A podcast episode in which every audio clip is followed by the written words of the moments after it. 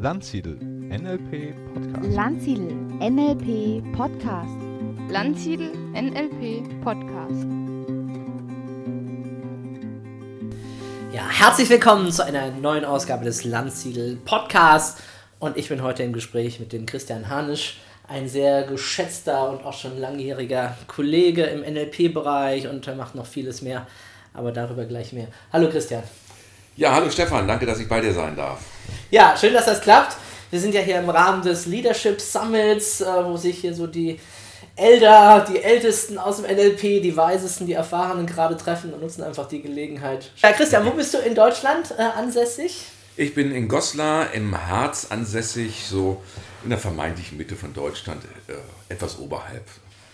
Und dort gebe ich viele meiner Ausbildung im Bereich Coaching, NLP und Emotion Sync besonders gerne. Mhm, ja.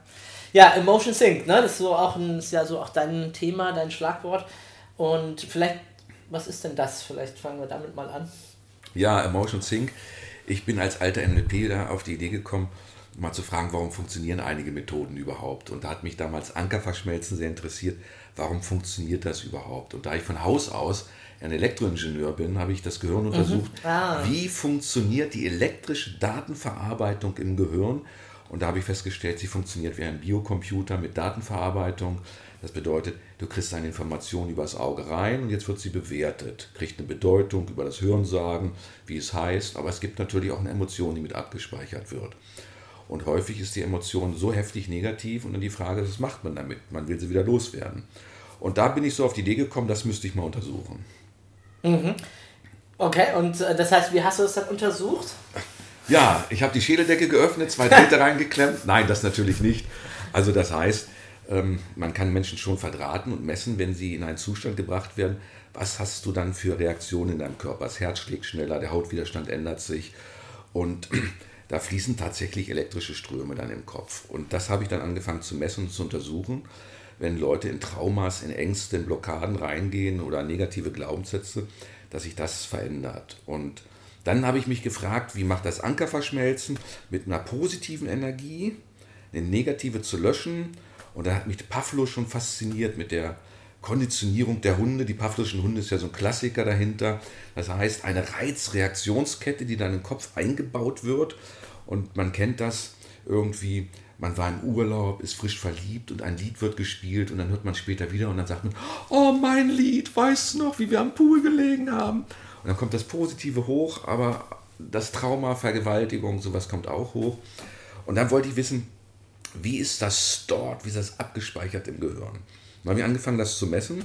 Und da gibt es ja Synapsen, das weiß ja jeder, und da sind ja Drähte dran, ne? das sind dann Eiweißkettenverbindungen, die Nervenbahn. Und da habe ich festgestellt, dass eine Information mit einem elektrischen Energiefeld gespeichert ist. Wie in einer Batterie oder Kondensator. Und Synapsen sind so dargestellt, so wie zwei Fäuste, die so gegenüber sind. Da spricht man auch so von einem Dielektrikum und von Energiefeldern, von Spannungen, von neuronalen Feuern und so weiter. Ja. Und ähm, das war relativ simpel über Pavlos Konditionierung. Hast du gemerkt, du gibst einen Trigger, Peng, und dann ging die Reaktion los. So, und dann sagte ich, wie kann man dieses rückgängig machen? Also eine Konditionierung rückgängig machen. Und der eine Weg wäre, ähm, als Elektrotechniker, wie man das beim Computer macht, man muss einen höheren Spannungsimpuls da drauf senden. Damit wird ein im USB-Stick wird dann sozusagen Information gelöscht. Und da kam ich auf die Idee, Anker verschmelzen zum Beispiel ähm, nicht nur gleichzeitig zu drücken, sondern noch zu stimulieren und zu beschleunigen. Und die Sinneskanäle zu beschleunigen, zum Beispiel EMDR ist ja so über die Augenbewegung so langsam hin und her die Augen zu stimulieren, habe ich gesagt, das ist energetisch, was durch die Nervenbahn an Energie aufgebaut ist, einfach zu schwach. Und da habe ich mich gefragt, wie macht man mehr Energie beim Autofahren? Gas geben, ne? richtig Gas geben. Und das bedeutet, du musst jetzt den Stimulus langsam immer mehr erhöhen, immer mehr erhöhen, bis es einen Schwellenwert überschreitet, den man häufig doch so einen kleinen Energieimpuls und Schock noch mit reingibt. Und dann entsteht diese neuronale Löschung und Entkopplung im Gehirn. Und der Unterschied ist es, dann ist die Nervenbahn wirklich äh, wie ein elektrischer Kurzschluss, wie eine kleine ähm, Sicherung, wo der Draht durchgebrannt ist. Und das Synapsenfeld ist tatsächlich entleert. Und das zeigt sich beim Klienten häufig, dass er auch so mal so durchzuckt oder plötzlich schlagartig rausweint oder rauslacht. Also fast wie so ein kleiner epileptischer Anfall. Dann entsteht diese neuronale Entladung. Und damit ist dann dieses tatsächlich nachhaltig aufgelöst. Der Unterschied ist bei anderen Methoden häufig, dass man nur dissoziiert ist von dem Problem. Und dann eine Dissoziierung ist ein gutes Schutzprogramm. Und ein Schutzprogramm, wenn das mal wieder durchbrochen wird, sagen mir viele, waren sie bei irgendeinem Coach gewesen, der hat das weggemacht. Und dann sage ich, lass mich noch mal gucken. Und dann habe ich mal hinter die Dissoziierung geguckt, hinter das Schutzprogramm. Da weinten die schon wieder los. Da war nur ein guter fester Deckel drauf. Und das ist so spannend und dadurch bin ich über NLP, über Pavlo gekommen, wie macht man Konditionierung rückgängig. Und das heißt, man braucht mehr Energie, als die Halteenergie des Problems ist. Ich gebe euch noch ein Abschlussbeispiel. Wenn du versuchst, ein, ein Trinkglas kaputt zu kriegen, nur mit deiner Zunge und leckst an diesem Glas rum, wird es schwierig sein, es kaputt zu kriegen. Nimmst du aber einen Hammer und haust richtig drauf, dann zerbricht das Glas. Das Glas hat in seiner Molekularstruktur eine Halteenergie, die das Glas sozusagen in seiner Form hält. Und damit diese Form zerstörst, brauchst du mehr Energie.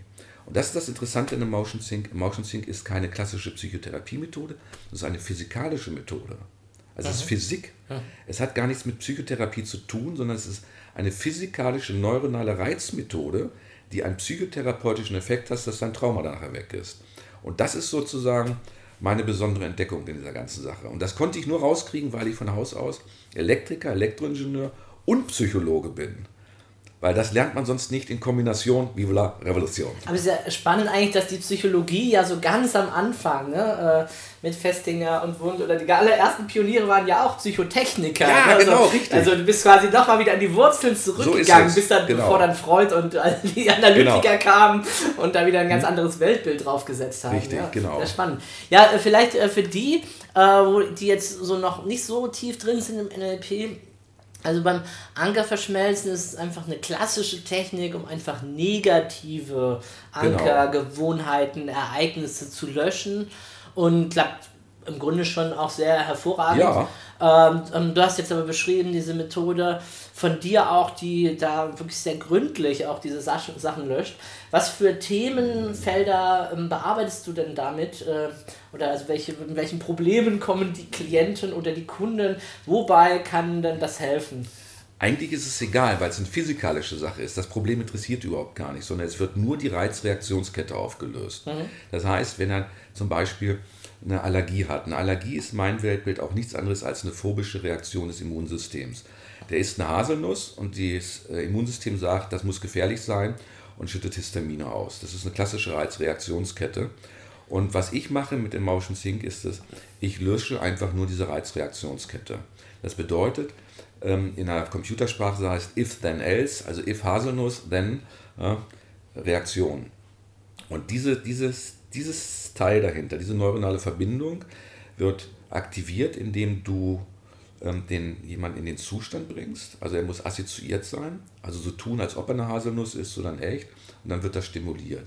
Und dann wird die Reizkette unterbrochen. Das kann man für Phobien benutzen, für Prüfungsangst benutzen, auch für psychosomatische Krankheitsbilder. Ein ganz spannendes Krankheitsbilder, mit dem ich selber zu tun hatte und viel gearbeitet habe, sind Hautirritationen, zum Beispiel Neurodermitis und Schuppenflechte. Und auf der psychosomatischen Ebene sind das übertriebene Trennungskonflikte. Es gibt zwei Sorten von Trennungskonflikten. Das heißt, die eine ist, ich wurde von etwas getrennt, von dem ich nicht getrennt werden wollte. Das kann die Geburt schon sein. Oder von der Brust, Muttermilch kann das sein. Oder ich will mich trennen von etwas und ich schaffe das nicht. Und je nachdem geht die neuronale Verbindung in die Überproduktion. Das bedeutet, es werden mehr Zellen produziert, die dann abgestoßen werden. Oder die neuronale Steuerung geht in die Unterfunktion, das heißt, die löst die Haut über entzündliche Prozesse auf. Ich elizitiere die Trennungskonflikte. Ich gebe mal ein Beispiel dazu. Ein Manager von Siemens kam zu mir in die Ausbildung ich sah, er hatte starke Neurodermitis an der Hand, schon so weiße Handschuhe drüber, das sieht ja nicht so schön aus. Und dann fragte ich ihn, na, mit wem haben Sie denn einen Trennungskonflikt? So, Eltern, Geschwister, Beruf und so weiter. Da fragte er mich, ja, woher ich denn das wüsste. Ich sage, ich sehe es an Ihrer Hand.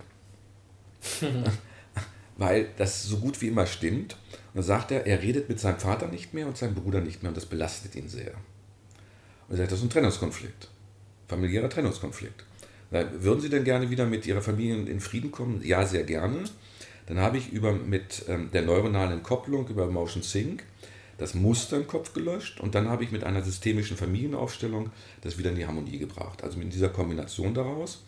Und jetzt war es so, dass er dann die Versöhnung mit der Familie wieder stattgefunden hat. Also er konnte wieder aus seinem Hass und Wut rausgehen.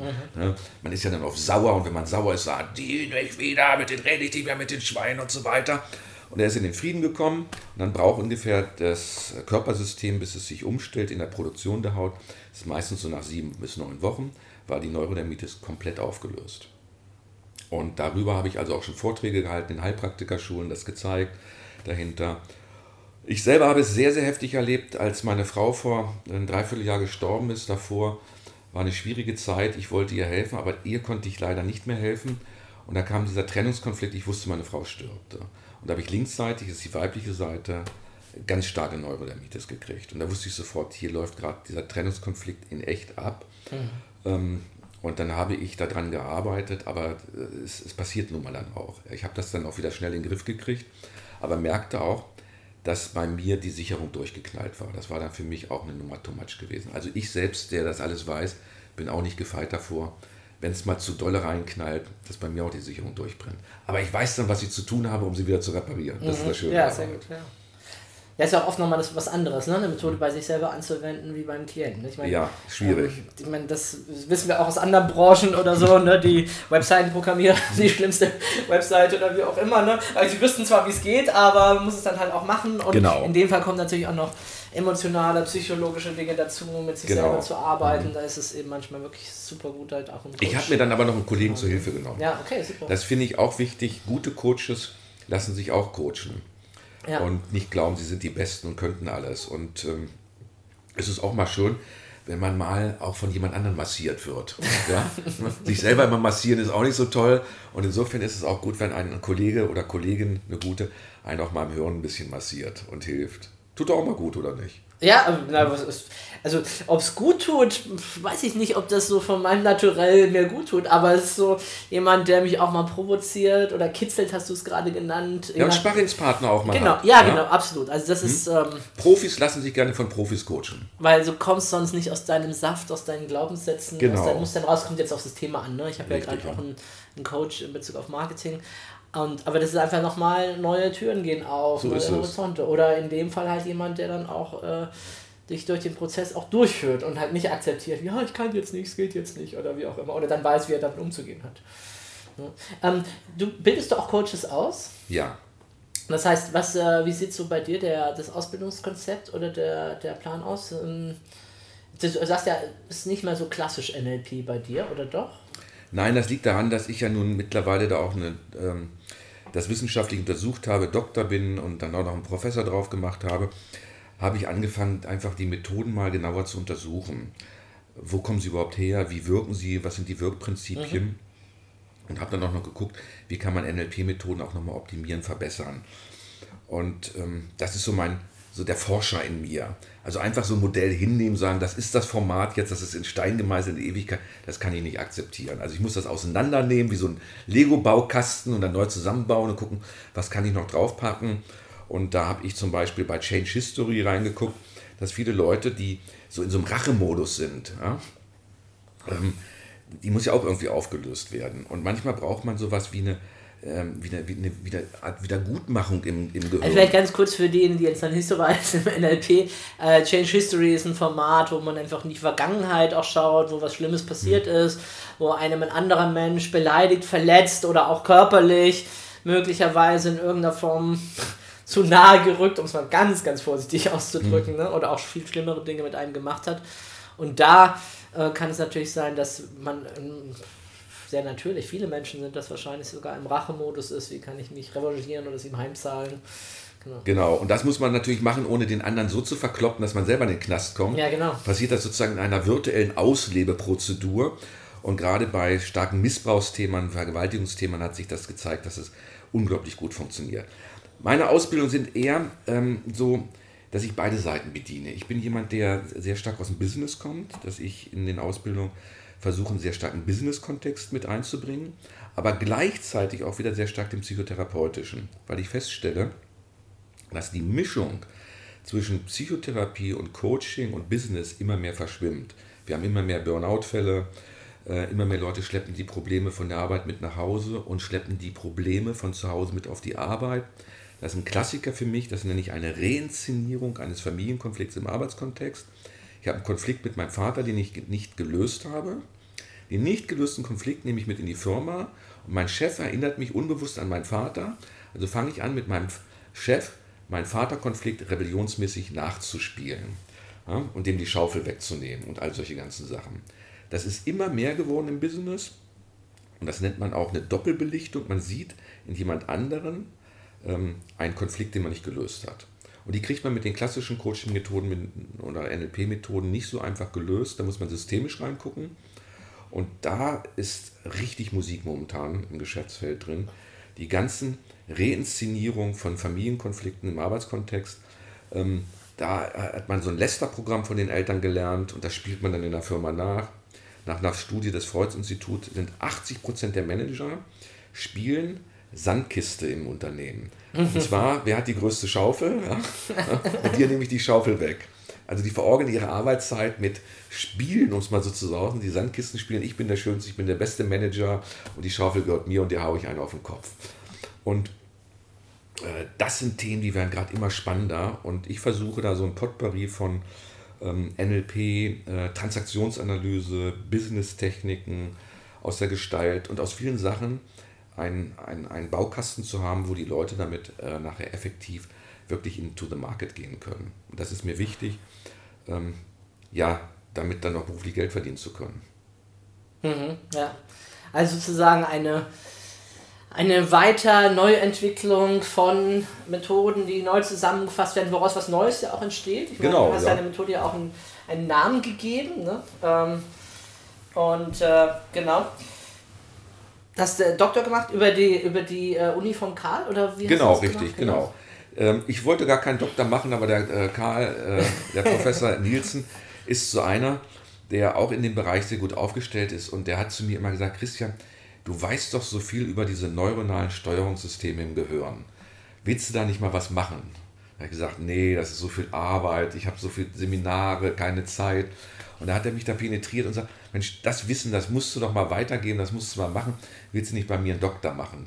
Ich sage, ich bin jetzt so im Alter, ich brauche den Doktor nicht mehr fürs Marketing, wo ich 25 gewesen wäre. Da hätte ich ihn gerne gehabt, aber jetzt brauche ich den nicht mehr. Ne? Da sagt er, es geht doch gar nicht, ob du den Titel brauchst, es geht doch darum, dass du das mal into the market bringst, dass die Leute davon lernen können. Und ähm, damit hat er mich dann gekriegt. Er hat mich gekriegt, ähm, gibt den Menschen das, damit sie dieses Wissen nutzen können. Und dann hat er ähm, wir haben mir da ziemlich freie Hand gelassen und dann habe ich das wissenschaftlich untersucht, wie diese neuronalen Steuerungen funktionieren und habe dann NLP, wenn man so will, weiterentwickelt, habe bewusst den Namen NLP nicht weiter genutzt, ähm, ähm, aus Grund der Wissenschaftlichkeit. Weil so ist es wirklich ganz sauber wissenschaftlich aufgestellt Hm. und auch ähm, bewiesen darüber, auch über die Arbeit. Ja, es ist ja leider im NLP auch immer die, die große Diskussion, Ja, ne, da kommt. Wikipedia, dieser Artikel ist nicht so ganz glücklich. Ne? Ja. Steht, glaube ich, irgendwas von Pseudowissenschaft drin oder so, ne? was natürlich dann viele auch stutzen lässt, die, wobei die meisten wahrscheinlich gar nicht so kennen, was sind eigentlich die wissenschaftlichen Kriterien und wieso Das, heißt das. Problem so. überhaupt mit NLP äh, ähm, kann man nicht einfach wissenschaftlich untersuchen, weil es ganz simpel ist. In der Wissenschaft ist es so, kannst du eine einzelne isolierte Mhm. Methode untersuchen und NLP ist keine Methode, es ist eine Philosophie und es ist ein Methodenbaukasten, wenn man so will. Jetzt kann man rausgehen und ein einziges Ja. Modell rausnehmen und guckt sich zum Beispiel dieses Modell, wo wir drüber kommen, Change History, wo man sagt, okay, das kann ich jetzt ein Setting draus machen.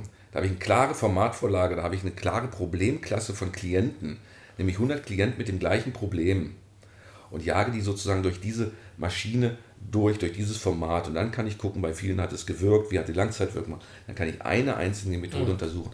Das lässt sich machen, dann kann man sehr sauber NLP auch wissenschaftlich untersuchen, aber man kann doch nicht äh, eine Generalisierung über die ganze Welt äh, mit Einschlag zu sagen, das ist jetzt wissenschaftlich.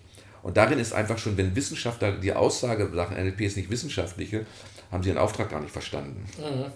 Ja, es ist, es ist das Verrückte. Wir haben ja früher auch ähm, ta- kleine Studien halt gemacht zu einzelnen Themen, mal eine Submodalitätenübung überprüft mit Mhm. Genau. einer Doppelblindstudie oder, oder zumindest mit einer ähm, ähm, Placebo-Gruppe und Genau. so weiter und eine Kontrollgruppe eingebaut. Ja, und dann postest du das und dann kommt dann im Gegenzug wieder die andere Seite, ah, nee, NLP ist doch schon in den 80ern widerlegt worden wegen dem Augenbewegungsmodell, ne? Und Das ist was ganz Das anderes. ist was völlig anderes, das hat gar nichts, das eine hat mit dem anderen gar nichts zu tun, Nichts, ne? Also, gar nichts. Und äh, das ist so immer das, wo du Also da so bin ich immer traurig über meine Kollegen, äh, die auch Professoren sind und ich auch, wo ich sage, Mensch, ihr vergesst gerade eure eigenen Gesetze. Das heißt, du, das geht doch nicht. Das Setting muss doch sauber sein. Äh, Worum geht es denn jetzt wirklich, sagen wir mal, Kämpfer? Geht es jetzt um Machtkompetenz? Ne? Wer hat Recht? Ne? Oder was ist die bessere Methode? Und darum geht es dann meistens. Meistens geht es dann auch wieder um Eierleckerei, um es mal ganz ehrlich zu sagen. Und dann ist die Wissenschaftlichkeit auf einmal vergessen, wird dann mal als Name hervorgeholt. In Wirklichkeit ist äh, vieles von NLP, kommt nämlich aus alten psychotherapeutischen Bereichen.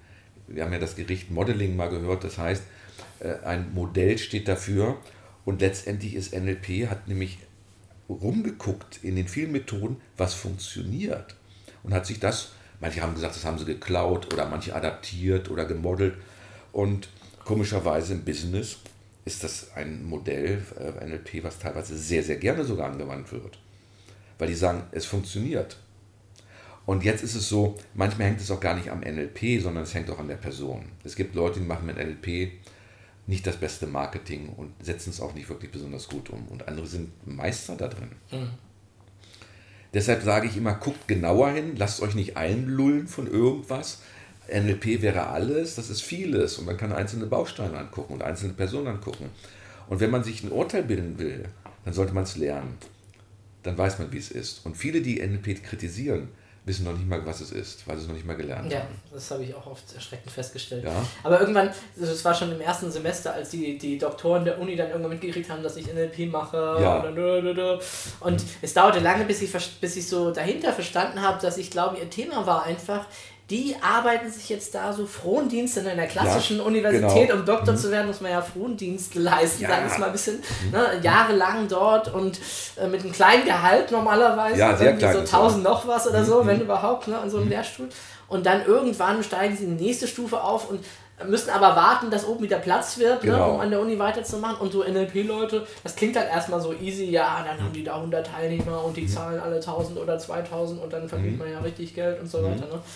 Ähm, aber auf jeden Fall, als, als ich dann kam, ich habe mir sehr schnell angewöhnt, wenn die NLP kritisiert haben, so zu sagen, also von inhaltlicher Seite her, zu sagen, ja, aber was halten Sie denn von, von dem systemisch-zirkulären Timeline Reimprint? Ja, Und dann habe ich über alle geguckt und gesagt, wie den kennen Sie gar nicht? Ja, wie wollen Sie dann NLP beurteilen, wenn Genau. Sie die wertvollsten und wichtigsten Werkzeuge gar nicht kennen? Ne? so ist es. Das ist natürlich auch ein bisschen übertrieben, weil es auch wieder nur ein Modell ist, Mhm. aber es hat ja zumindest so einen schönen, komplizierten Namen für Ja. viele, ne, dass sie halt sagen, oh, wie, das habe ich noch nie gehört. Ja, sag ich, ja, den Porsche oder das, das Vorzeigemodell kennen sie gar nicht. Ne? Was ich auch spannend finde, ist in der Psychotherapie und der Psychologie ist die kognitive Verhaltenstherapie als anerkannte Methode integriert.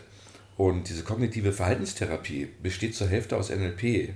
Da ich beides gelernt habe, kann ich gucken, wo sind die Schnittstellen dahinter. Und ähm, dann sage ich, okay, kognitive Verhaltenstherapie und der Beck, der das auch gemacht hat, sagt, wir können da noch mehr draus machen. Wir können noch andere Sachen mit hineinnehmen. Und das ist genau die Idee von NLP gewesen. Diese Grundmuster und dann gucken, was funktioniert, dann nehmen wir das noch mit dazu mit rein. Und ich bin felsenfest von überzeugt, weil wenn etwas funktioniert, wird es sich langfristig durchsetzen. Am Anfang ist es häufig so, wenn was Neues kommt, wird es belächelt. Ja, dann wird es bekämpft und irgendwann ist es Standard. Und das sehe ich auch so, als ich mit dem Motion Sync auf den Markt gegangen bin. Niemand kannte es, die Marke kannte niemand. Mittlerweile habe ich zig Hunderte da drin schon ausgebildet und ähm, das Buch ist in vier Sprachen übersetzt. Ähm, also es läuft schon ein bisschen weltweit an. Das ist ein bisschen Arbeit und ähm, ich wurde auch beschimpft daraufhin. Aber jetzt ist es so, dass immer mehr fragen, wie geht das, die wollen das machen. Das dauert halt. Und wahrscheinlich in 20 Jahren wird jeder sagen, du kennst Emotion Sync nicht. Was ist denn los mit dir? Ne? Musst du doch können. Ja. Ne? Phobie in, in drei Minuten auflösen, musst du doch können. Ne? Und nicht in 20 Stunden oder sonst irgendwas. Und die Kassen haben ja auch die Probleme, äh, diese Zeitschienen alles bezahlen zu können. Also die sind noch so ein bisschen in dem Punkt, aber wir werden dahin kommen, dass die sich das gar nicht mehr leisten können, so lange Therapieform haben zu müssen oder Coachingform. Das muss in einer Sitzung gelöst werden und dann ist gut. Ja.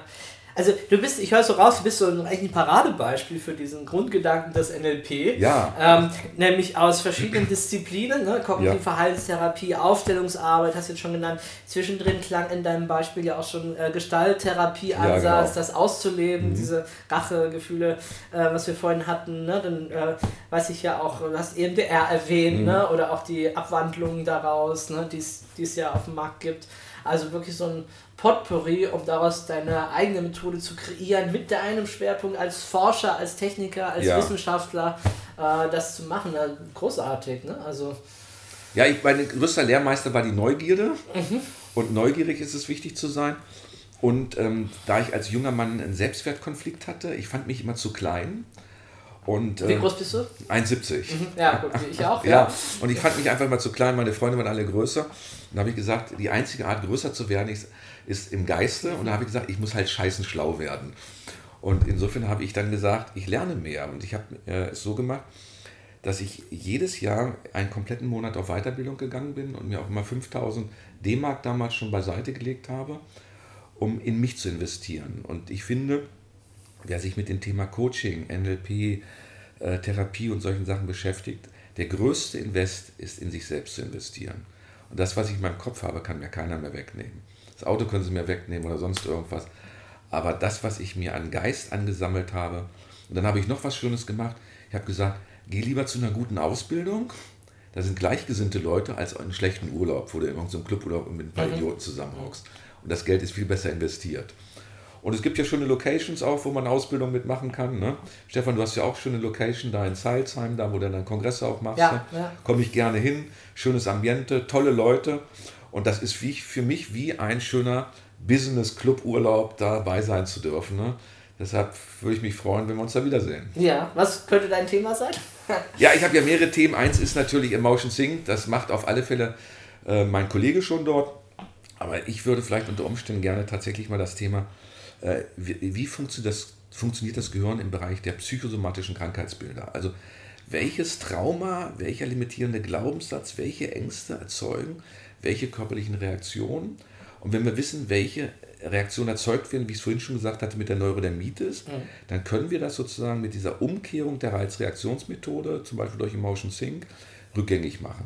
Und da haben schon viele, weil ich das oft erzähle, gefragt, wann schreibe ich endlich ein Buch drüber. Da ich auch wenig Zeit habe äh, und da ich gerne rede, erzähle ich es den Leuten halt lieber. Ne? Also insofern wäre das ein interessantes Thema.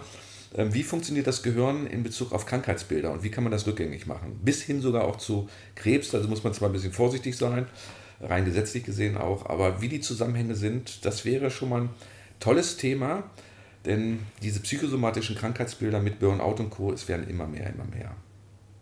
Super. Ja, ich finde es irgendwie fantastisch, jetzt auch gerade so, wo ich so deinen Hintergrund ja auch ein bisschen äh, kenne, so als ähm, aus der, aus der Wissenschaft, aus der Technik herauskommen, dass dich diese psychischen Dinge, diese Prozesse auch so stark interessieren und du das beides so miteinander mit einer Leidenschaft auch kombinierst. Das stimmt, Und ja. Also es ist äh, wirklich schon spannend, ne? weil es gibt ja auch Leute, die sind dann halt eher, ja gut, ich bin halt Techniker, also bin ich halt in der technischen Schiene und Ja. bleibt bleib mir weg mit diesem Psychokram und äh, dem, was ihr da wollt und äh, du gehst aber diesen Weg, äh, ohne jetzt auch dann abzudriften ins Über, ne? in das, äh, ins andere Reich. Ne? Mich interessiert auch das ne? Spirituelle. Das ist, also ich bin einfach extremst open-minded. Und äh, das ist das Besondere an mir, sich dadurch, komme ich halt dazu, über den Tellerrand zu denken, over the edge zu gehen. Und ich wünsche mir eigentlich von allen Menschen, glaubt nicht jeden Scheiß, geht mal über einen Tellerrand, guckt mal, was wirklich los ist. Oder auch gerade, du machst ja auch das Weltretter-Thema, sich damit auseinanderzusetzen, auch kritisch auseinanderzusetzen, auch nicht jeden Scheiß zu glauben ähm, und sich damit auseinanderzusetzen. Ja, zu reflektieren. Selbstbewusst zu werden, sich seiner selbstbewusst zu werden, selbstbewusst ins Leben zu gehen, reinzugehen, sich auf was zu trauen. Äh, Die Menschen trauen sich doch häufig nicht. Die meisten sind doch alle Angsthasen, Pfeffernasen. Ne? Wir beide sind selbstständig. Ne? Die meisten haben ja schon unendliche Angst vor Selbstständigkeit. Wenn ich sehe, einige meiner Professoren, wenn man die auf die freie äh, Laufbahn, auf die Straße setzen würden, die könnten sich gar nicht selbst versorgen. Weil die immer in diesem Konzept, ich muss versorgt werden, aber sich selbst versorgen, sich seiner Selbstbewusstsein, für sich was zu tun, ähm, das ist etwas, das bist du jemand, was du weitergibst, ich gebe das weiter. Und da hoffen wir, dass unseren Teilnehmern das gut gefällt und sie selbstbewusster werden. Ja, absolut, absolut. Hast du eine irgendwie noch andere geistige Väter oder wo du sagst, Mensch, von denen habe ich viel gelernt, sei es durch Bücher oder durch Seminare, wo du sagst, ja, in deren, deren Gedankengut hat mich zumindest inspiriert auf meinem Weg? Also ich habe da zwei ganz große Meister für mich. Einer ist ähm, Klaus Kochowiak. Mhm. Viele kennen ihn und einige kennen ihn auch gar nicht. Ich hatte ihn ja auch, ist ja auch mein Trainer, Genau. Ausbilder gewesen. Und zwar das Besondere, ich habe mir den genommen, weil er leichter Autist war. Ganz leichter. Und das sind Leute, die wissen unglaublich viel. absolut. Und machen nicht, nicht so viel Firlefanz drumherum. Also nicht so viel Schau und Schickimicki, so wie andere Trainerkollegen, dann nur, Chaka, du schaffst es, ne? Das dahinter. Und ich wollte einen haben, der wirklich einen geistigen Wissensschatz-Background hast, den du anzapfen kannst, was andere nicht haben. Und das war auch so eine Wissensmaschine und Könnensmaschine. Und bei dem habe ich alles gelernt, was es damals gab. Aufgesaugt, adaptiert, Co-Trainer gemacht, alles, was dazugehört. Und der zweite ganz große Vater ist auch leider mittlerweile gestorben. Das ist der Frank Ferrelli, die provokative Therapie. Bei dem durfte ich drei Jahre lang in die Lehre gehen Ah, wow. und äh, seine Koffer tragen, Videos mit ihm drehen. Und ähm, das war so eine liebe, ähm, humorvolle äh, Spiegeltechnik, an Menschen Sachen herauszukitzeln. Er hat mich unglaublich inspiriert. Und eigentlich ist er sogar mit, ähm, was ihm gar nicht bewusst war, glaube ich, einer der Urväter das ähm, Ankerverschmelzen oder in der Art, ähm, wo übrigens Bendler ganz viel von ihm geklaut hat, ihm aber nie erwähnt hat. Das hat ihn übrigens auch geärgert, dass er so viel von ihm an Metaphern und Geschichten genommen hat, hat aber nie gesagt, dass sie eigentlich von ihm waren. Das glaube ich, Ja. ja. Und dann habe ich natürlich auch viele meiner Kollegen inspiriert, einfach durch solche Gespräche, wie wir sie heute führen, ja. Das ist, finde ich, was ganz Herrliches, sich so auf so einer Ebene austauschen zu können und zu dürfen. Ne? Danke, lieber Stefan. Ja, sehr gerne, sehr gerne. Gut, ja. Irgendwas noch von dir zum Schluss, was wir unseren Hörern mitgeben wollen? Ich meine, du hattest eigentlich vor ein paar Sätzen schon eine ganz gute Botschaft mit dem Investiert in euch selbst. Das kann euch keiner mehr wegnehmen und gradet euch ab, werdet selbstbewusst, traut euch und damit werdet ihr glücklich und erfolgreich werden. Und darum geht es doch auch, oder nicht? Ja, super. Also, ganz, ganz lieben Dank, lieber Christian. Sehr gern. Und äh, euch vielen, vielen Dank fürs Zuhören. Ich hoffe, es war spannend für euch. Wir freuen uns über Kommentare und seid einfach beim nächsten Mal wieder dabei. Googelt mal den Christian Hanisch, was ihr noch so über ihn findet. Ähm, wenn euch da was getriggert hat in dem Gespräch und vielleicht sehen wir uns ja auch in Zeilezheim oder ihr lernt ihn dann mal live kennen. Ne? Ja, sehr gern. Schön. Gut, bis dann. Tschüss.